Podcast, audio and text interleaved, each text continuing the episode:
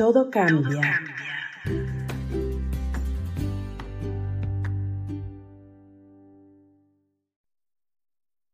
La revelación. La noche era cálida, pero con una ligera brisa que la hacía muy agradable. Había un silencio espectral y el cielo estaba bañado de estrellas como nunca lo había visto. Como aún era temprano decidí salir a caminar y eliminar tensiones. El día fue difícil. Había tenido un intento de asalto cuando salíamos con mi socio del restaurante en el que almorzamos. Hubo un forcejeo y el ladrón huyó. Por suerte no pasó a mayores, pero el hecho me dejó muy nervioso por lo que necesitaba desestresarme. Me puse en marcha y salí sin rumbo. Solo quería poner la mente en blanco y disfrutar de la hermosa noche.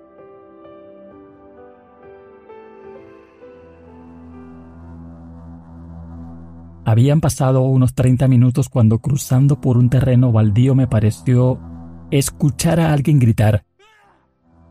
Me acerqué con mucha cautela, pregunté si alguien necesitaba ayuda, pero nadie contestó. Seguramente habría sido un gato, pensé. Me desentendí y seguí con mi rutina. Unos metros más adelante volví a escuchar lo que me pareció un pedido de auxilio, aunque esta vez mucho más claro y desesperado. Corrí hacia el lugar y lo que vi fue espeluznante.